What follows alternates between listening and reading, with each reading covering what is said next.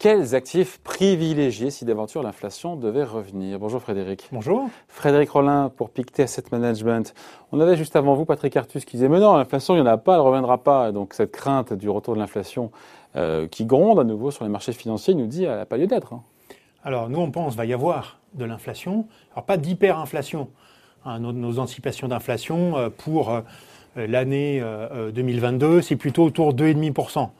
Mais c'est quand même pour les banques centrales une inflation qui passe de niveau inférieur à 2 à des niveaux supérieurs à 2 et qui monte. Et c'est comme ça qu'on a défini un environnement d'inflation. Donc on ne prévoit pas voilà, les chocs pétroliers des années 70-80, mmh. euh, mais quand même une inflation qui est suffisante, je dirais, pour euh, inquiéter les banques centrales potentiellement et nous, poser la question que font les actifs dans ce type de période-là? D'où vient cette petite poussée d'inflation? Alors la poussée d'inflation, elle vient de, plusieurs facteurs. D'abord, euh, beaucoup de chèques de relance. La demande mondiale est plutôt, est plutôt forte. Il y a des pays qui ont déconfiné aussi, hein. bon, la Chine depuis longtemps, donc le consommateur est, est, bien là. Et puis en face, eh bien, beaucoup euh, de production qui est en retard, en fait. Et donc, ben, des, entreprises euh, qui ont peu de stock, qui ont une forte demande, qui augmentent les délais de livraison et qui finissent par monter leur prix. Donc ça, c'est une première chose. Il y a un déséquilibre entre l'offre et la demande. Et puis deuxième chose aussi, eh bien, on a des prix du pétrole et des prix des matières premières qui étaient au plancher mmh. au mois de mars euh, il y a 12 mois et qui aujourd'hui ont fortement augmenté. Hein. Souvenez-vous, les prix du pétrole il y a un an ont atteint des prix négatifs. Sur hein. le marché américain. Voilà, sur le marché américain. Donc c'était euh, des, phénomènes extrêmement techniques et, temporaires, mais enfin voilà, c'était vraiment très très bas.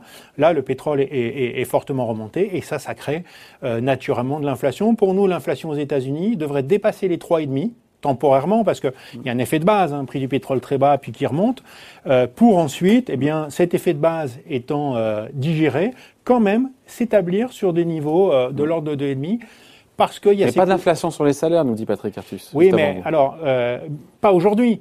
Euh, mais euh, l'hypothèse que font euh, beaucoup d'économistes et que font aussi les marchés financiers, c'est que ces chèques de relance et ces plans extrêmement importants d'infrastructures, hein, on parle quand même de 2000 milliards, enfin 1900 milliards, pardonnez-moi, mais enfin bon, 100 milliards. Mmh. Qu'est-ce que c'est maintenant une paille hein? Et puis 3000 milliards sur les infrastructures, ça, ça va créer des emplois.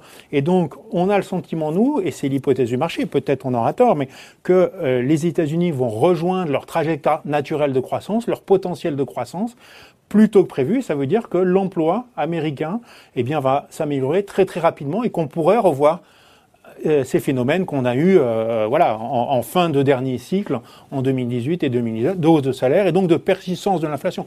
Alors 2,5, c'est pas énorme, mais hmm. quand même, c'est... Il y a une forme de euh, normalisation de l'inflation et dans ce contexte-là, comment particulier notamment, et par non, on se prépare. Comment on se prépare et on se dit quelles sont les classes d'actifs qui, vont, qui peuvent en profiter ou qu'il faut délaisser Alors nous, on a regardé euh, neuf classes d'actifs. Alors je ne vais pas les lister, mais les actions, différentes classes obligataires, l'or, les matières premières. Et euh, ce qu'on voit, c'est qu'en général, quand il y a euh, de l'inflation, il y a euh, beaucoup de classes d'actifs qui performent plutôt bien. Hein. typiquement, l'or, les matières premières vont performer bien, les obligations indexées sur l'inflation, c'est normal, les coupons augmentent, mais assez souvent quand même, les bons du trésor vont plutôt mal performer.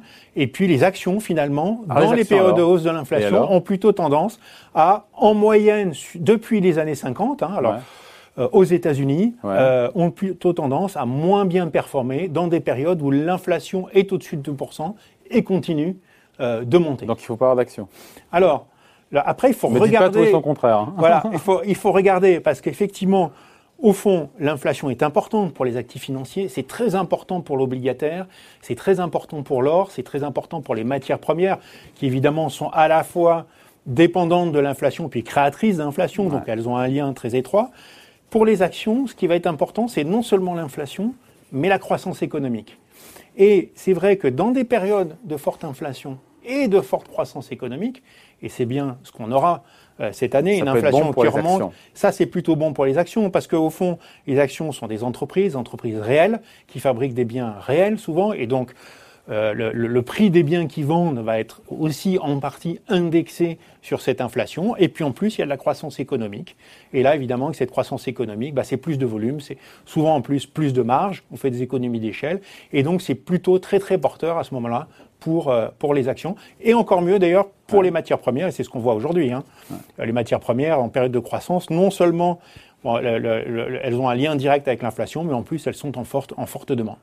On n'a pas évoqué le monétaire, pour le coup. C'est bon pour le monétaire, non Alors, le, monétaire a une relation un petit peu curieuse, très particulière avec, avec, euh, avec l'inflation c'est qu'on se dit s'il y a de l'inflation, en fait, enfin, le, monétaire est plutôt positivement corrélé à l'inflation. Ah, Mais il faut pourtant pas forcément en avoir. Pourquoi il est corrélé avec l'inflation? Bah, Parce que quand l'inflation remonte, souvent les politiques des banques centrales se hmm. resserrent, les taux remontent et donc la rémunération du monétaire est meilleure. Mais attention, en brut. par rapport à l'inflation, souvent se fait grignoter. Pour le monétaire, rarement sur la longue période, le meilleur placement. Hein, c'est un placement défensif. Hein. Conclusion alors, Frédéric. Conclusion, si on synthétise ce qu'on a dit là.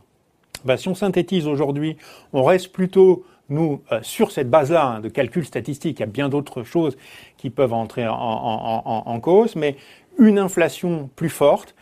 Et, euh, sans être euh, sans être voilà sans être de l'hyperinflation hein. on parle bien d'une inflation qui remonte au-dessus de 2%. c'est plutôt bon pour les matières premières naturellement c'est aussi plutôt bon pour euh, les marchés euh, les marchés actions. Et puis euh, c'est plutôt moins bon bah, je dirais pour beaucoup de classes c'est bon pour le high yield aussi si je puis me permettre. Donc obligations en rendement qui elles eh bien vont bénéficier à la fois de la hausse de l'inflation sont souvent des entreprises qui empruntent à taux fixe donc, quand l'inflation remonte, eh ben, le coût de la dette est moins important.